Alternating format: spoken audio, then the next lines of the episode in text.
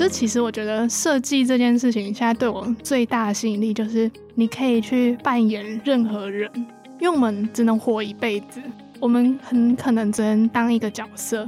那如果我今天我是一个设计师，你根本不用换工作，因为你的工作就一直都是新的东西，每天都是新的东西。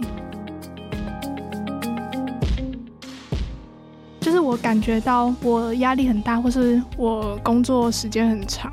比较像是一个我不知道结果在哪里，他没有一个确定的答案，他的答案就是你的上司或者你的老板或者你的客人，他们就是答案。你要花很多时间去琢磨那个没有答案的答案，所以你会不停的去改，可是你不知道改到什么时候。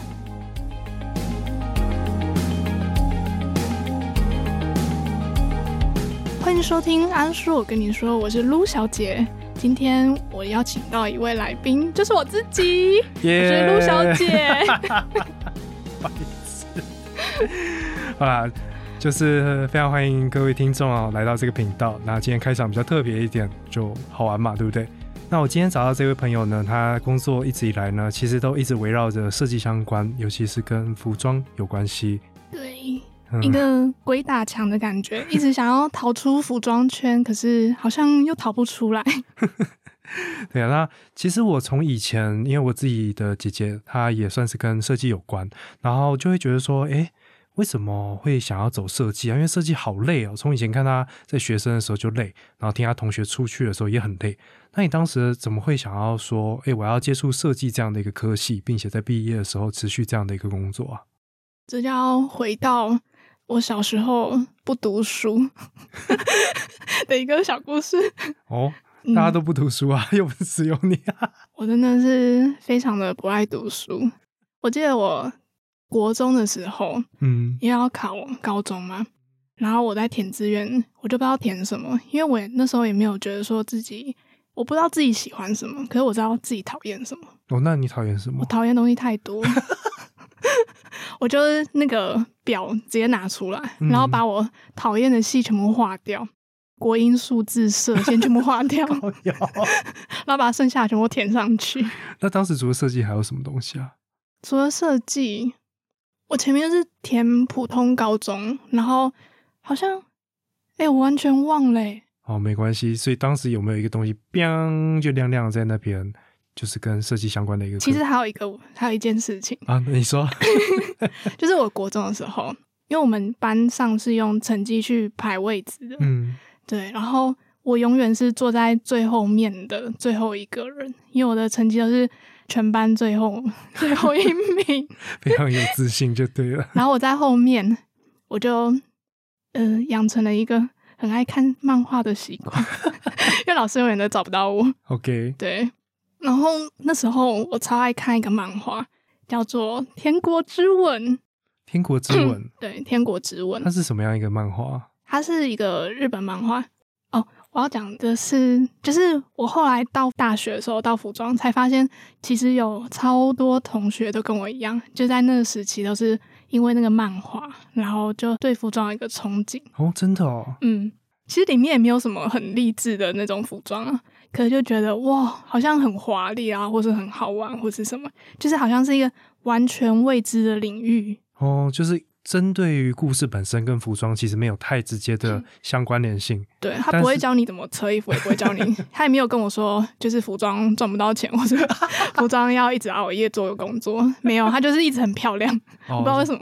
所以就是对于人，然后可以打扮的很漂亮，穿的很漂亮这件事情是有吸引到你们，启发到你们的。就那个漫画里面就有一些坏女生，然后就是要不然就是很有钱的人，然后又穿的漂漂亮亮，然后一直在走秀然后在就是。开车门啊，那个脚就这样亮出来，啊哇！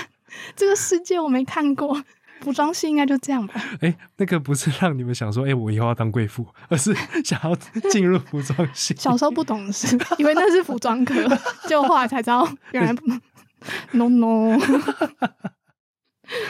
哦，所以反正就是有这样的一些美学相关的一些。作品被你们看到，然后影响到你们对于这相关的兴趣吧，可以这样讲吧？嗯，可以，因为那本漫画，所以我把服装科提前的蛮上面的。哦，了解了解了解。那最后也还是很幸运的啦，就是进到了这个算是也有兴趣的一个产业，对吧？对，可是我是后来才有兴趣。那诶，其实蛮好奇的，就是你在学界的时候，可能就是学服装设计相关的基础理论啊，或者是有实作要做毕业制作等等的。嗯那这些东西到最后是怎么样的一个方式去帮助你进入职场？因为我相信在找工作的时候，这间公司它本身的美学、它的风格，应该也会纳入去影响说它到底要用什么样的一个人吧。那当时你去找工作的时候是什么样一个状况啊？嗯，我觉得服装科最棒的地方就是它不看成绩。这样讲好可怕、啊。对，可是也不要因为成绩不好就像我一样，要想清楚。其实我觉得刚入职场的时候，不太会去说你有得过什么名，或是你的服装多漂亮，或是你多有想法，或者什么的。因为其实刚进去的话，老板通常就会看你耐不耐操。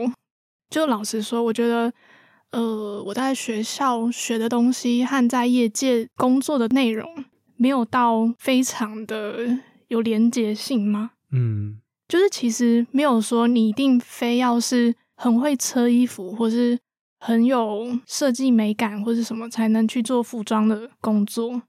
我觉得最重要的应该是你有没有那个热情，因为它真的是一个非常需要热情去支持的一件事情。因为我觉得这就跟设计师和艺术家有点类似，就是你真的有才华的人，或是你真的很有想法的人，是很少很少数的。嗯对，而且这个社会、这个世界也不需要那么多设计师。哦，这一点蛮有趣的。对怎，么说？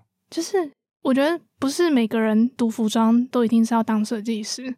虽然很多人其实是想当设计师才去念服装，非常多。嗯可是其实在，呃以台湾来讲好了，你讲得出什么就是那种很有名的牌子吗？其实蛮少的。新锐设计师也不多。嗯可是那读服装人都去哪里？哦，嗯，所以就这条产业链上还是有很多跟服装有关的工作，对，然后只是说一开始很多非常多的人是因为设计师这样的一个工作或这样的一个 title，然后嗯。才想说，那我来走这一条路试试看。对。那只是说最后可能在学校就被磨掉，或者是到外面也因缘际会下让他知道说，啊，我其实没有办法或者没有机会走到变成一个设计师，那没有关系，就是从头到尾我都还是有很多相关的工作可以去投入，然后甚至是在那个地方当一个很重要的一个角色。嗯，就是在一个服装公司，我觉得其实有很多的，哎，在服装界啊，其实有很多有点类似小螺丝或是怎么样的这个角色，其实是比设计师更重要的。嗯嗯嗯，对，尤其是现在这个社会，了解。那刚刚讲到热情，那你到现在 热情还在吗？我的热情 已经没了，差不多没了，差不多没了，没有啦，开玩笑。还是有一些想要去达成的一个目标吧？可以这样讲吗？嗯，其实我高中的时候其实是有点怀疑自己到底要不要继续念这个。嗯，对，然后我那时候是，就其实我还是蛮喜欢做设计或是做衣服的，可是我实在是对制作这件事情有点疲乏。可是我在发想的时候，我在想说下一件要做什么，或是呃，我是很喜欢手工艺的一个人，就一直会去做一些小东西。可是嗯我对那些制式化的东西就是很没辙。哦，嗯，所以这样我听起来你比较像是喜欢做创意的发想，可是后面的路你会希望有人帮你扛下来，就是其他的，呃就是这个产业链的后端啊。可是那这些发想的角色应该都会需要一些年资吧，就是让大家愿意为了你，然后去跟你一起往前冲，因为你有点像是意见领袖的那种感觉，还是我讲的太？嗯，你可能讲的可能是有点类似什么设计总监的一个位置或什么的。对对对对对，你是想要做这样的一个角色吗？其实我没有把自己定位说我一定要成为哪一个位置或什么，嗯，可是其实我大学的时候是有的。哦，我大学过得超开心。先讲一下，我大学才让我自己觉得说我走这一个路是正确的。哦，因为我高中的时候刚刚有提到，我高中的时候就是不停的要去练考试，然后我到大学的时候就有点被松开的感觉，应该每一个大学生都有这种感觉吧。然后我们学校其实也还蛮开放的，就是他会丢一个议题或是一个主题给你，很不明显的。像是有一次我们的作业，我们就是要做一个结合服装史年代的东西。就是大家抽二零三零四零年代随便抽，我抽到二零年代，然后我那时候想说，哎，所以我这一次作业题目是什么？完全没有，就是你只要觉得你自己可以说服你自己，这个作品跟二零年代有关系，那就可以。就是可能是他的音乐啊，或是那时候的廓形啊，或是什么像 Coco Chanel 或是什么，就随便。嗯，所以就是这样子。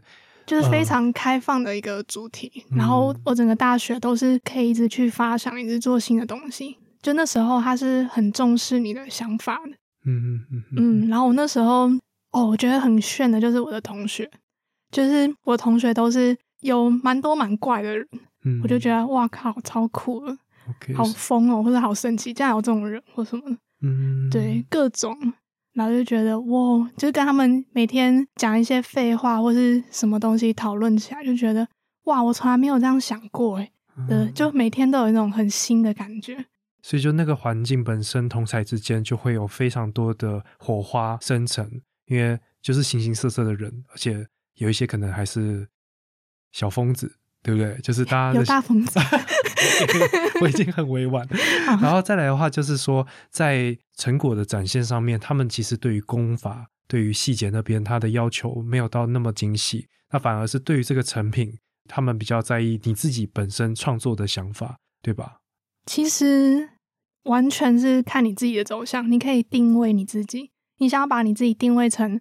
我要讲一个故事，我是一个比较像艺术家的角色。嗯，我做的东西它只是一个东西，可我要表达理念更重于那个东西。或是你要把自己定位成一个工艺家，我做的衣服就是非常的精细，就是很实穿。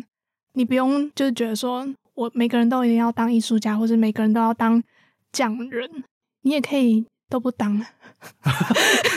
都不当什么意思？做的烂，可我过得很爽，这样。哦，那你这样子说实在爽了一阵子之后，还是出来要面对。对对，然后面对的就是假设还是在相关产业了，真的都是高工时，然后压力非常大嘛？其实，在大学的时候不太知道，哎，我进大学前也不知道这么累，可能因为大学你会嗯会觉得说你是在帮自己做一个作品。因为你是为自己做事情，就我车了二十四个小时，可是这是我想做的东西。然后你可能本来从呃没有那个技巧去做，然后我现在有技巧了，我把它全部做出来，就不管花多大力气或是多久的时间，我做出来我心中的那个东西，嗯，那种感觉是很难言喻的，就是很有成就感。对，对啊。完全懂哎，然后你就会觉得说，哇，这真的是我的小孩。虽然我蛮讨厌小孩，可是 我就觉得说，这是我创造的一个东西。嗯，然后当有人喜欢他，或是成绩蛮高分的时候，你会觉得哦，你也懂吗？哎呦，哎呦，不错。可是不得不说啊，就是最后还是要离开学校。对，那离开学校之后，就真的要面对这些原本不知道的环境。嗯，那我很好奇是说，好，那既然现在已经毕业了，然后跳到这个工时很长、压力很大的一个产业里面工作，那我身为一个旁观者，就很想要了解说，哎，你们在里面到底是在忙些什么？然后那些压力来源是什么？这样讲好了，就是我感觉到我压力很大，或是我工作时间很长，比较像是一个我不知道结果在哪里，他没有一个确定的答案。就可能有一些工程师，他们也是每天加班，或是周末都要 on call 之类的。可他们知道结果是什么？他们知道他们只要做到了噔噔噔哪几项都完成了，那这一项工作就是结束了，就 OK，就换下一个。嗯可是我觉得我们很多工作是没有一个标准的，他没有一个答案。他的答案就是你的上司，或者你的老板，或者你的客人，他们就是答案。我的客人会不会买单？我这样做。是不是有表现出我这个品牌要传达的精神？你要花很多时间去琢磨那个没有答案的答案，所以你会不停的去改，可是你不知道改到什么时候，就可能预计我一个小时可以做完的事情，可是我可能改了一天二十四个小时，我还在同一个地方，我还是没有达到我想要做的那个东西的样子，我就还要继续做。嗯，对嗯不是说他是用时间或是多努力就可以换取到的东西。所以听起来比较像是某一种精神上的折磨，折磨说得好，就是你一来是你自己会有一个标准，你想要从你手上离开的时候达到你自己 OK 的水平，对，但常常这一个 OK 的水平不一定是老板要的，或不一定是客户要的，所以你又会再去揣摩、去预测他们要什么，但是在这个过程中，他们又没有给一个很明确的答案，有时候是他没讲，有时候是真的也讲不出来。对，我们的设计总监就说，那个感觉可以再亮一点吗。然后又说啊，什么亮一点？不是颜色哦，是那个感觉、亮一点，氛围什么鬼的？可以再夸张一点吗？哦，可是倒过来说，你的价值就是你要怎么去衡量这个东西？你有没有办法？你东西一做出来就是你客人要的，或者你东西一做出来就是刚好是你老板也觉得好看的，哦，这就是你的价值所在。因为其实它是一个门槛蛮低的一个产业，你只要没有色盲，然后肯做，其实就可以了。可是其实你的价值就是你的那些经历，还有你有没有办法抓住客人想要什么。还有一个，就可能你想法够不够特别，就是你在同一个产业里面，你要怎么样跟人家不一样，你要怎么让人家一眼就看见。就我觉得我这个产业比较重视的是你要怎么抓住别人的眼睛，嗯后面的东西反而是那个商品好不好用，或是那个商品符不符合你的期待或者什么。可是你要怎么样在这么多东西的时候接触到的第一个瞬间，你要怎么让人家看到你？有就是从这一大堆的对不同的品牌之中脱颖而出，让大家记得，然后知道说，当我看到这个东西，我就知道是你们家的，而且我喜欢。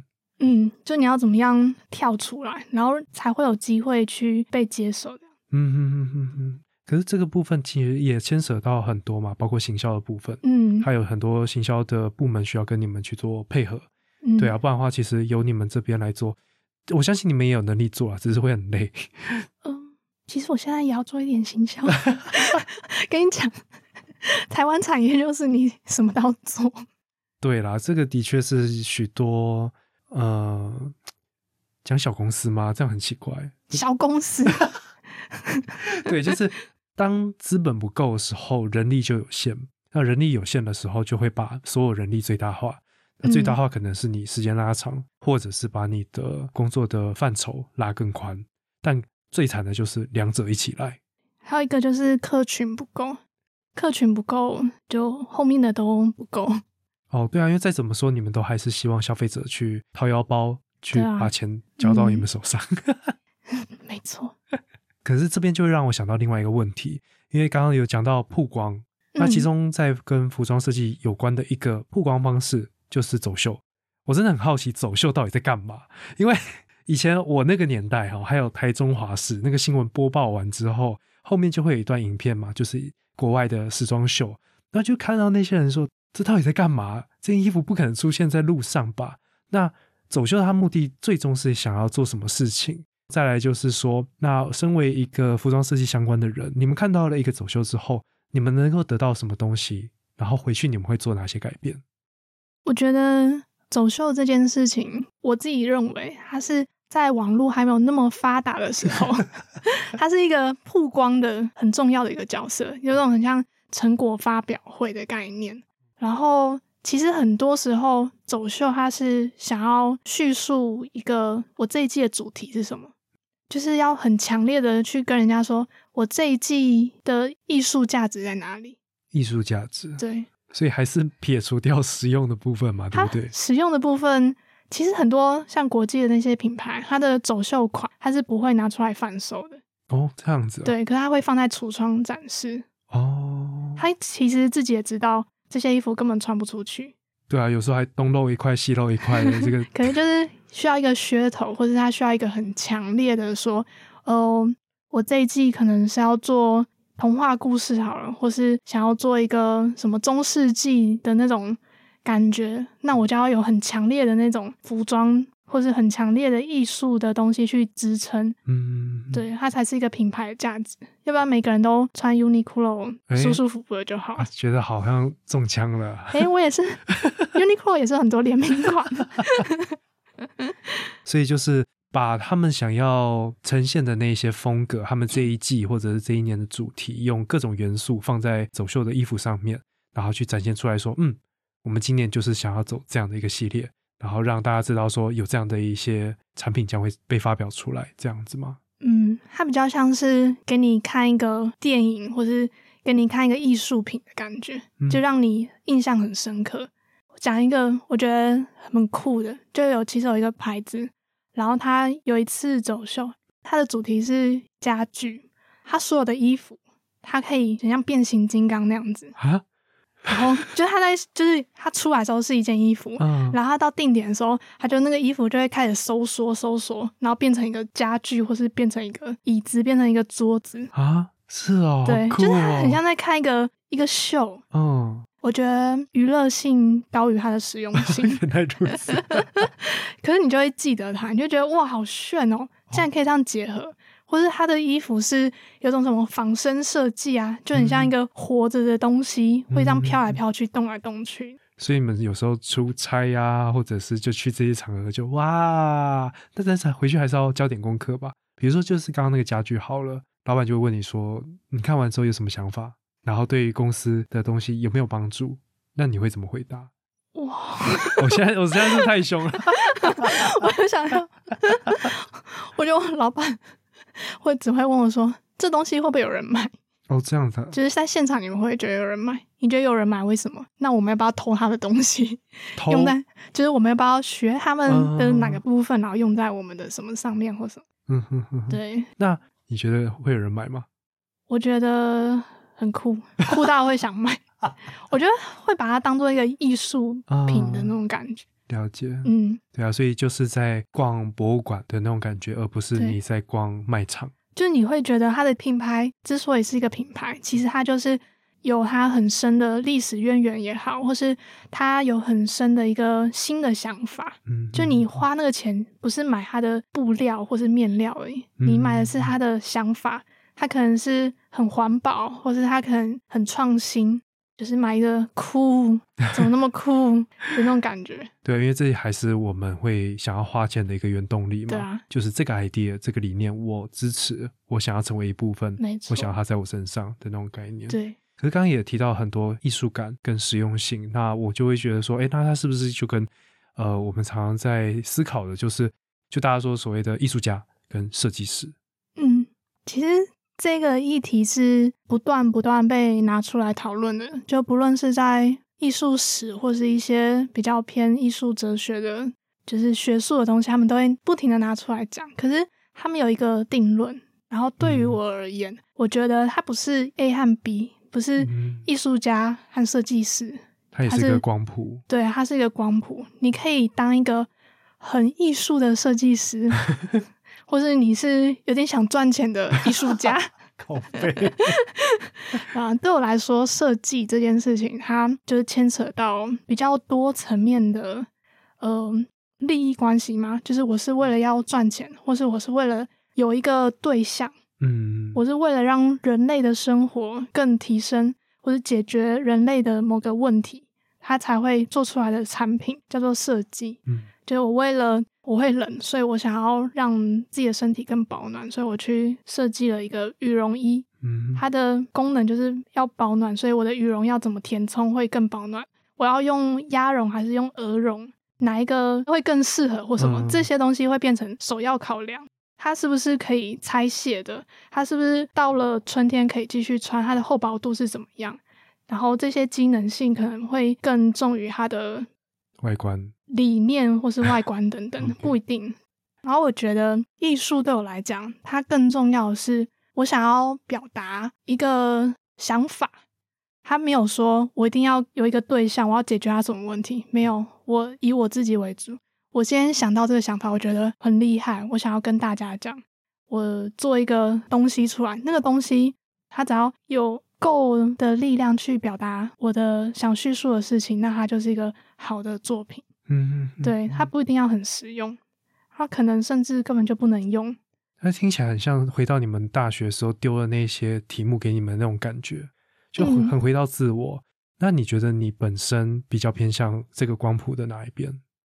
应该是钱的那个地方。所以以后看到你还是叫你设计师，不要叫你艺术家好了。我们要当艺术家。可是好啦，那就是对于设计在亚洲国家很多地方似乎都不被那么重视。嗯，然后甚至在我们讲公司里面，好，我有一些其他的设计师朋友，他们跟我叙述的是说，设计师在公司里面，他其实只是一双手，他不在意你脑袋瓜装什么。这可能也回到你前面讲的，就是你没有色盲，也许就可以在做服装设计，但是其实并不只有这样而已，对吧？那对于这些，你自己的想法是什么？我觉得为什么大家都会觉得说亚洲国家设计还有欧美国家的设计感觉差那么多？亚洲就好像是一个打工小妹，或是就是你毕业和你工作多久，其实那个感觉都会差不多，就是没有受重视。我自己认为啦，亚洲国家比较重视一个实体的东西。哦，就是它需要有一个商品实体的放在你眼前，你才会觉得说那是一个东西，你真的有办法操作它，你才会觉得说它是有价值的。就是这种比较空的一个想法、一个理念，甚至是美感这个东西是放在后面的。嗯嗯，对，尤其是我们台湾，其实更在乎的是那些 金源电子啊，或者什么，就是我们本来就是在一个。代工导向的国家里面，然后一直没有去培养设计这个事情是什么。其实我们很多人都不会觉得说设计为什么会重要。简单来说，就是比较成果导向，但那些成果并不是我的感觉。因为亚洲国家，我们就是一直以来很重视的是成果，然后我们的成果。没有办法去量化所谓的美学、所谓的感觉以及心理上的舒适，但是我们在某一些体制下，我们又必须要去量化我们请你来所达到的成果，所以最终就会让设计者本身去放弃掉很多他想表达的东西。对对，然后就是让他最后变成一个成果导向。比如说，我有朋友就很爱讲观光，那你可以看到台湾的观光。我要插播一个，那你说。就是你刚刚讲，让我想到我在做服装有一段时间，我们的成果是看业绩，就是一个设计服装设计师，他要做什么设计，其实看业绩，看裤子卖了几条，这个版型的裤子卖的好不好，或者这个版型的上衣卖的怎么样，然后把前几名的调出来，把板子重新改一改，然后再放上去。其实到最后是看报表还有数据的。嗯嗯。这样子很，就是能发挥的空间就又更小。嗯哼，对，你就只能在很多框框、很多框框里面，然后去努力找说还有什么是我自己创造出来的。因为对我们来说，就那些东西才是我的价值所在。要不然随便一个不是做服装的，只要看 Excel 表拉一拉，他也知道哪些卖的好啊。嗯，那我要怎么在那么多框框里面去找到自己的定位？我觉得。这是一个我在台湾做服装蛮痛苦的事情，就是你必须在这一些数据里面，然后想办法让自己还保有那一个你自己想要继续待在设计界的一个初心在里面吗？因为像你刚刚讲的那些报表，我们就可以想象成不同的积木。我现在知道说三角形积木这个最好，方形积木这个最好，然后。另外一个原型积木，这个我拼起来，理当它可以产生出一个卖的最好的一个产品。嗯，但那个东西是没有灵魂的，它是没有感情在里面的。那但是你们又还是在体制下，你们在公司里面，所以你们想要的是在这个体制里面，我还是有办法去表达我想要表达的东西，就是要做妥协。对，就是要妥协。那你要怎么样妥协的很漂亮？就是你厉害的地方。哦，对外的漂亮，然后对自己心里也要很漂亮。嗯，希望如此。对。本集节目是由自然输入法赞助播出。自然输入法不论是 Windows 或者是 Mac 电脑都可以使用，是所有高效率创作者文字输入的最佳伙伴。现在在二零二一年底前订阅自然输入法，输入安叔专属优惠码 U N C L E A N Uncle 安，不分大小写，即可享有七九九元的优惠价格。每个月只要六十七元，就能大幅提升你的文字生产力哦。如果你跟安叔一样，一直被电脑的内建输入法给荼毒的话，现在就投资自己，让未来不要在重要时刻还打错字啦。自然输入法会自动学习你的输入习惯，并且有超多的设定选项可以来做微调，让用键盘打字变得更轻松，不会再让错字成为工作和创作的阻力。活动详情与更多的产品资讯，请参考本节目的资讯栏内容。记得要使用安叔的专属优惠码哦。那回过头来就是。那在这一些限制下，好了，我们这样讲，是什么让你想要继续做设计？嗯，我刚刚其实有提到说，我一开始会一脚踏进去，是因为一本漫画，或者是我的功课很烂。可是其实我出社会工作大概五六年了吧？为什么我还是喜欢设计？这其实我觉得设计这件事情，现在对我最大的吸引力就是你可以去扮演任何人。听起来有点变态，对呀，有种 cosplay 的感觉。就是大家看不到我，但是我现在是这个傻掉的表情。嗯，怎么说？因为我们只能活一辈子，嗯，我们很可能只能当一个角色，顶多就是女儿、母亲这样子的角色。然后职业你也不可能变太多，嗯，对。那如果我今天我是一个设计师，我像一个变色龙，我这一季做航海。我就会开始去，就是摄取很多航海的东西啊，甚至是船的构造啊。我可能要画很多有关于海上东西的印花等等的。然后航海的航线是怎么样？那以前的航海的历史是怎么样？我就可以回到那个过去，我就可以把自己当做是一个那时候要发现新大陆的一个探险家。我在那半年，我就是这个角色。嗯，听起来很浪漫呢。对啊，听起来很浪漫。然后这样的一个想法也会让你上班上起来更开心嘛？因为嗯，就是去钻研一个领域、一个角色，哦，非常不钻研。靠背，就是你可以一直切那个角色，你根本不用换工作，因为你的工作就不停的在换，一直都是新的东西，每天都是新的东西。像我今天，我可能这礼拜一直下雨，然后我昨天就写了一篇关于。呃，下雨要穿什么衣服的一个主题的文章，然后今天可能我觉得，干又是 Monday Blue 的那种感觉，然后我就做一个星期一很蓝的那种 那个文章，我就把我们的蓝色的衣服介绍一次，就是你可以去扮演很多角色，或是你想要干嘛就干嘛，嗯，或是今天天气好，我觉得我很想要去山里玩，可是我没办法我在工作，那我就可以开始看一些。山里的照片啊，或者登山的东西，然后做一个有关于森林或是山里面探险的一个主题，你就可以融入里面。我觉得非常好玩，每天好像都灵魂出窍在探索各个地方。听起来好幸福哦！所以现在过得还 OK 吗？可我肉体还在办公室。真正的幸福是大家捐款给我，让我可以肉体出去啊！靠背。但在那之前，就还是要想办法去排解掉上班的痛苦嘛，对不对？对，反正因为，呃，我是一个非常爱往外跑，或是很不喜欢做固定事情的人，所以我觉得这个工作对我来说，就是我可以一直换角色，一个一直去找新的东西，然后每一季都是挑战，或者每一天都可以做不一样的东西。嗯嗯，对。所以听起来，在刚刚的分享的话，就有更多是比较属于后面有关于服装的行销，也就是在这一个服装的产业链它终端的部分，就面对客户、面对客人的地方，有点像是呼应到前面讲的，就是说，即便你一开始是学服装设计的，但是在这整个产业链，你还是有办法去找到适合自己的角色，或者是你可以去尝试的一些角色。嗯。但这边我就更好奇一件事情，就是那一件衣服到底是怎么从创意发想，然后最后到你刚刚这边所分享的行销相关的内容？嗯，其实从创意发想，它也算是比较偏中间。哦，真的哦。对，因为可能从一个服装，它可能从纱线开始，它就算是服装产业的一环。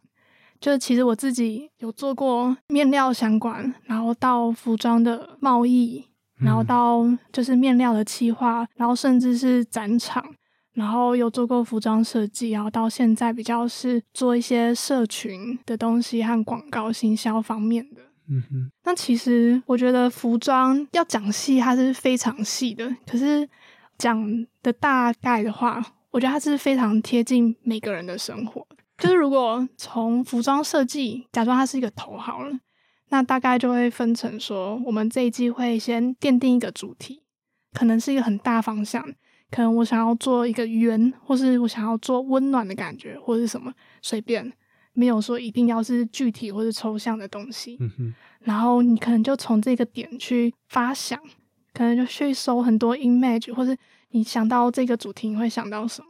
像是我之前有做过一个主题是植物学家，哦，对，然后我可能就是在发想的过程中，我就可以去植物园啊，嗯，或是我就会把自己想象成我是一个探险家，我只有纸和笔，那我是怎么去绘画那些植物？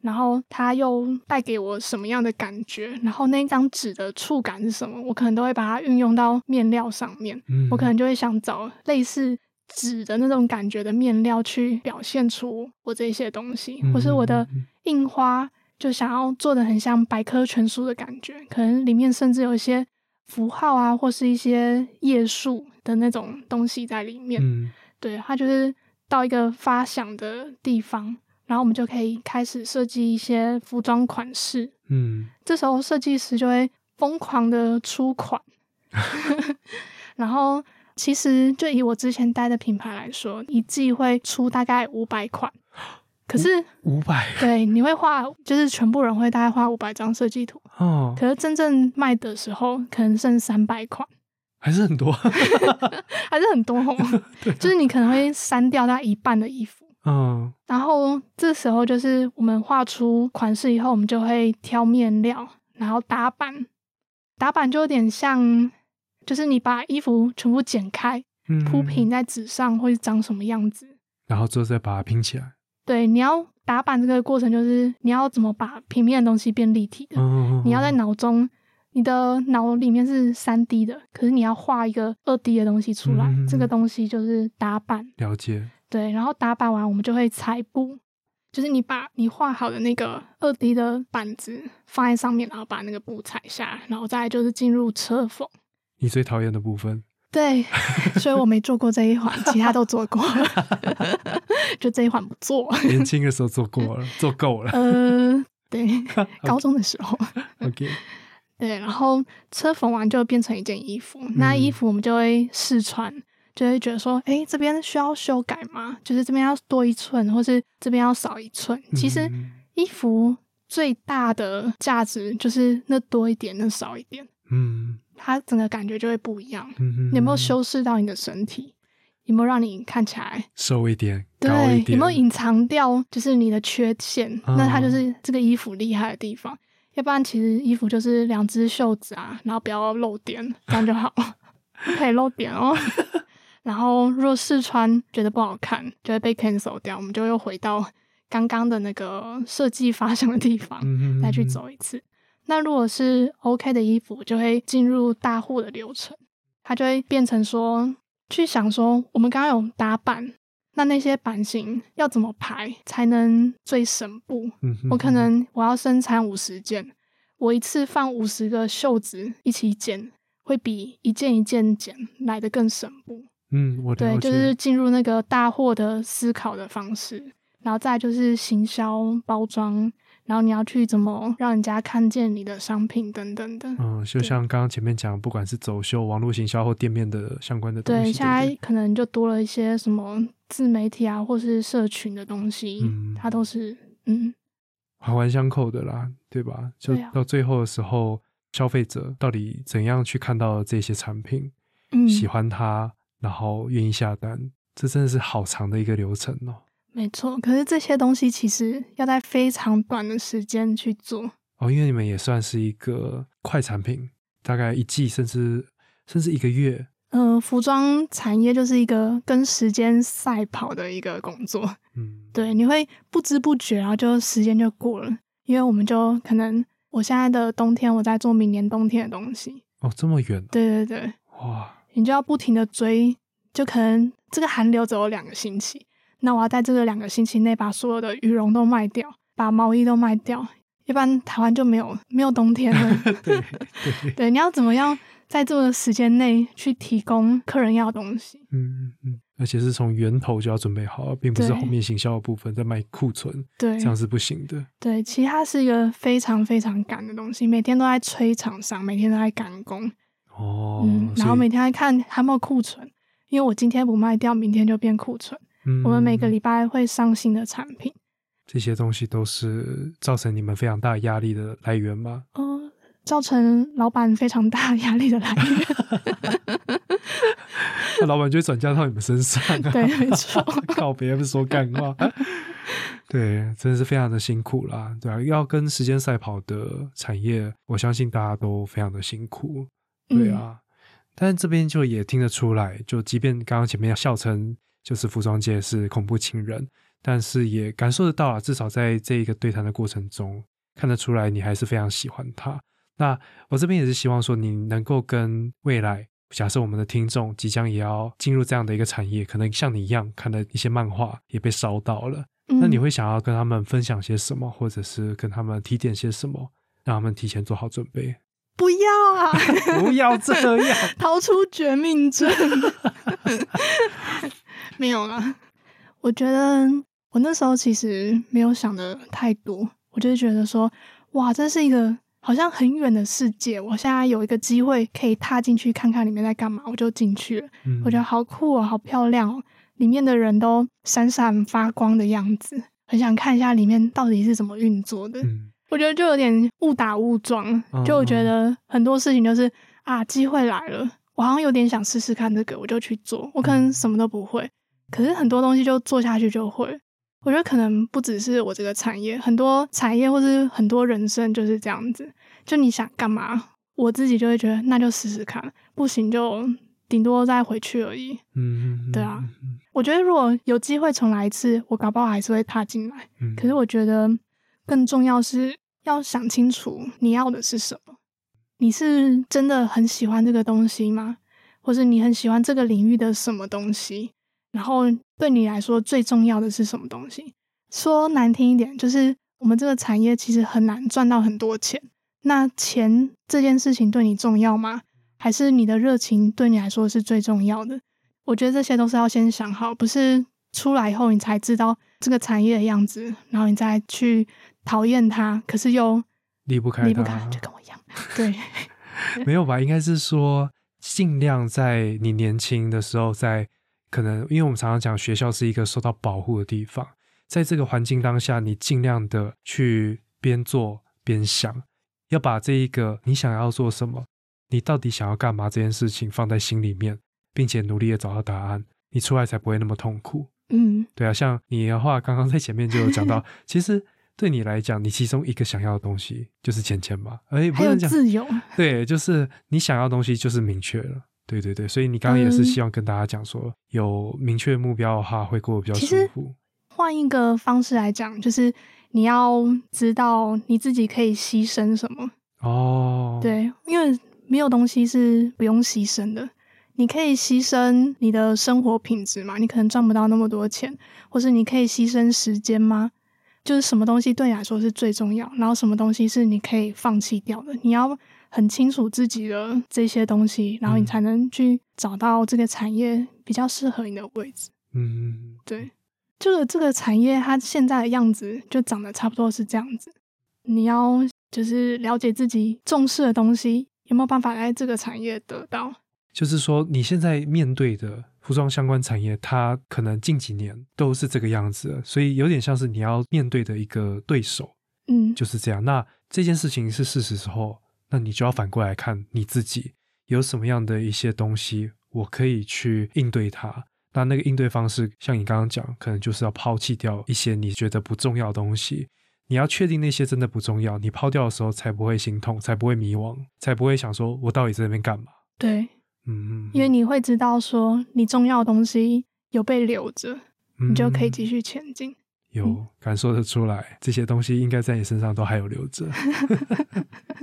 好啊，那今天真的非常感谢我，在百忙之中下班的时候，耶！对，就把我们的陆小姐拉到我们的录音室、录音环境啊、来录了这一次的音。那未来的话，我也在想说，有机会的话，再找你来多聊聊有关你在中国的时候那些工作经验。好，啊大家下礼拜见，你真的要继续往下录吗？自己接好。好啦，那如果大家下一集有听到的话，就代表我们等一下就录下一集。喂，有点有点有有点点晚了，对啊，哦。有点晚了，先不要。好好，那我再重新讲一次啊，这边不行，不行，这边大家会误会。谢谢大家，就是让我下班后听我抱怨。不会啊，我觉得每个人他的心路历程都很重要，也都值得被听到，因为嗯，在这过程中，大家一定都会有相同的困扰、相同的烦恼。对啊，那多听听别人的想法啊，也算个缘分嘛，对不对？如果有幸听到这一集的听众，里面我相信有很多东西都可以让大家做一个重新的思考。在这过程中，我也想说，诶，有些事情我的确还要再想一想。对啊，那今天就非常感谢陆小姐来跟我们录这一次的音，然后跟大家分享那么多有趣的故事。谢谢大家，谢谢大家，好的，我再讲谢。谢大家，好啦好啦，很想要走。那今天的节目就到这边，我是安叔，我们下期再见，拜拜。拜拜。没有，我只是想要取一个就是比较磁性的结尾。谢谢大家，好 不行，不行不行，谢谢大家，拜拜。拜拜可以。好。好。